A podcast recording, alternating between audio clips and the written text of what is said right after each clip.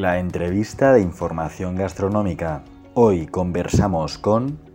Hola, buenas. Hoy traemos a Plácido Cárdeno, el gerente de Ibéricos Cárdeno, una empresa a la que tuvimos la ocasión de conocer durante la última edición de la Feria Gastronómica en IFEMA. ¿Qué tal? ¿Cómo estás, Plácido? Hola, buenos días. Pues nada, muy bien. Encantado de, estar aquí contigo, de, hacer este coloquio. Un placer es nuestro. Eh, tuvimos la ocasión de catar uno de sus ibéricos durante esta feria y por ello es que nos gustaría que nos explicasen cómo empezó esta empresa familiar, qué orígenes tiene, para darlo a conocer a nuestro público. Vale, pues mira, nuestra, nuestra empresa data de 1910. La fundó eh, mi bisabuelo, se llama como yo también, Plácido Cárdeno, y, después, bueno, eh, se ha seguido durante cuatro generaciones, yo soy la cuarta. Y realmente eh, mi bisabuelo la fundó, pues yo entiendo porque vería aquí una, una oportunidad de negocio. Date cuenta que estamos en el, en el sur de Extremadura, justo a la línea con, con la, provincia de Huelva, y aquí es donde, bueno, donde mayor encinado hay de, de España y donde se dan unas condiciones climáticas extraordinarias para, para curar patas de cerdo. Entonces, realmente se juntaba todo. Eh, mi abuelo es originario de un pueblo de Huelva y, y la verdad que, se, que, que, perdón, mi bisabuelo, y, y, él fue el que montó todo. Creo que llegó vendiendo petróleo a, a, este pueblo, a Fuentes de León, y eh, a partir de ahí pues, fue un poco como, como el cuento de la lechera, pero bien, pero al final le salió bien. Con final feliz. Sí, sí, con final feliz. Y ya que has mencionado las condiciones climáticas, ¿cómo son las condiciones de vida de los cerdos? ¿En qué tipo de entorno se mueven? Pues mira, nosotros que también tenemos, eh, nosotros aparte de fábrica y de matadero, también tenemos de esas. Tenemos, nosotros hacemos todo, todo el proceso. Nosotros criamos los cerdos, eh, los engordamos y, y, y después seguimos todo el proceso de producción.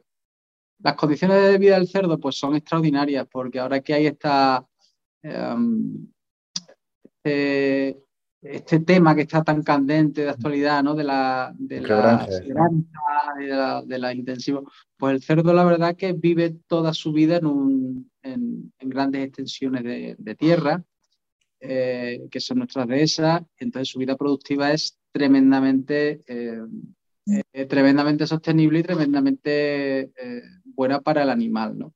Y eso luego se nota en la calidad de las carnes.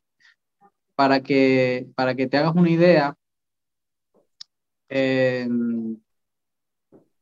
la extensión de terreno que necesita cada cerdo, cada cerdo necesita una hectárea de terreno.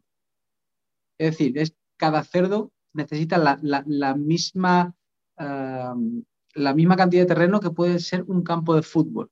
Así que os podéis imaginar las extensiones que, con las que contamos para la cría del animal. ¿Y qué comen? Eh, básicamente, en su fase de engorde, bellota y hierba y recursos naturales. Su fase de engorde es la última fase, es decir, los, los meses entre mm, noviembre, octubre, noviembre y enero, febrero. Esa es la fase de remate, es la fase de engorde. Y comen bellotas, bellotas y hierbas. Eh, antes, anteriormente a su vida productiva, pues comen los recursos que puede encontrar el campo y pienso. Hmm. ¿Y a qué se refieren en su página web cuando dicen que son de los pocos ibéricos considerados como naturales al 100%? Sí, eso ya, digamos, es en el, la segunda parte del proceso. Em, la primera parte, que es la cría del cerdo, como podemos entender, prácticamente podemos hablar de un animal ecológico sostenible, natural, se querían las dehesas, come de los recursos del campo. Sin embargo, en nuestro sector, la segunda parte, que es la elaboración del jamón, normalmente, normalmente la mayoría de empresas le echan muchos químicos para elaborarlo. Le echan mm. nitrato, le echan nitrito, le echan... Sulfitos eh, incluso. Sulfitos para el jamón, no sé, alguno, alguno incluso le echa sulfito. Correctores de acidez, yo siempre digo que, lo, que, el, que el ibérico te mira la etiqueta, los ingredientes. Porque hay veces que, que, cuando tú te crees que te estás comiendo un jamón que solo es una pata del cerdo eh, y sal común, realmente te estás comiendo un laboratorio. es un auténtico laboratorio, por eso hay que mirar las etiquetas. Nosotros eh, somos de los que seguimos haciendo el jamón como lo hacía mi bisabuelo, únicamente con sal marina. Y ya. No le echamos ningún tipo de aditivo, cero, nada. Y no hay muchas empresas en España que, que hagan eso. No hay muchas empresas que hagan eso. Entonces sí que aseguramos un producto sostenible y natural hasta el final del proceso. Sostenible, porque hablamos de un cerdo que se ha criado en la dehesa, que se ha alimentado de bellotas y hierbas, y natural, porque en la fase de producción del jamón no le echamos ningún tipo de, añadido, ningún tipo de aditivo, únicamente sal marina. Mm. Y teniendo en cuenta esto, supone un reclamo para los consumidores, ¿no? El hecho de que sea eh, uno de los pues pocos 100% natural. ¿Se nota en las ventas? Cada vez más. Bueno, se está notando eh, que cada vez tenemos mayor demanda del, extranjero, sobre todo de países como Francia, como Italia, porque Italia sí que nos lleva años de ventaja en ese sentido. El prosciutto italiano eh, está también elaborado únicamente con sal. Entonces es algo que los italianos sí le prestan muchísima atención.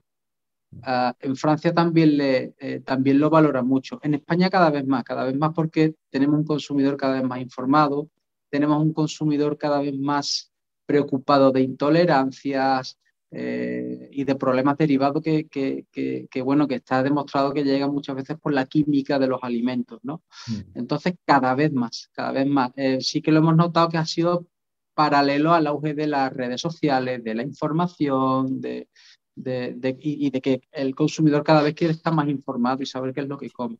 Mm. Y bueno, ya para acabar la entrevista, hablando del tema de la información y de las redes sociales, ¿cuál es el papel que juegan las ventas online en Ibéricos Cardeno? ¿Cómo han evolucionado desde la pandemia? Pues, obviamente la pandemia ha sido la, que nos ha salvado, la venta online ha sido la que nos ha salvado porque date cuenta que esto es un producto de, primer nivel y básicamente, básicamente encaminado en un 40% a, a, la restauración, a la hostelería. Hmm. Entonces, claro, obviamente en 2020 te encuentras, eh, no, es, que disminuya la venta de hostelería, es que la hostelería simplemente desaparece. Y como podrás entender, si se te cae un 40% de las ventas, nosotros no tenemos unos márgenes, y nadie tiene unos márgenes de un 40%. Con lo cual, sabes desde el principio, si se te cae la, hostelería, pues vas a ir a pérdida seguro. Entonces, nosotros ya tenemos algo adelantado porque sí que, sí que hemos apostado siempre por la, por la venta online y tenemos algo adelantado. Tenemos una web que medianamente funcionaba. Eh, vendíamos por dos portales externos que son referencia a nivel nacional en, en, en tema de ibérico. Entonces, simplemente lo que hicimos fue potenciar mucho esos canales, potenciar eh, la venta a través de estos canales eh, eh, de Ibérico y potenciar la venta a través de nuestra, de nuestra propia web. Pero obviamente queda muchísimo canal, mucho camino por, por recorrer. Y la tendencia o lo que vamos a buscar es que de aquí a unos años, pues a mí me gustaría que fuera más del 50% de la venta fuera, fuera a la web, fuera por la web. Sí me gustaría.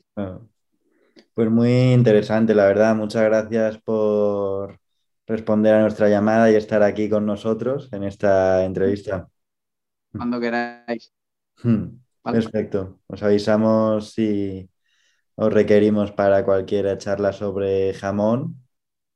Lo que necesitéis, curiosidades, información, lo que necesitéis, aquí estamos. Vale, pues muchas gracias. Venga, gracias a vosotros. Hasta luego. Venga, hasta luego.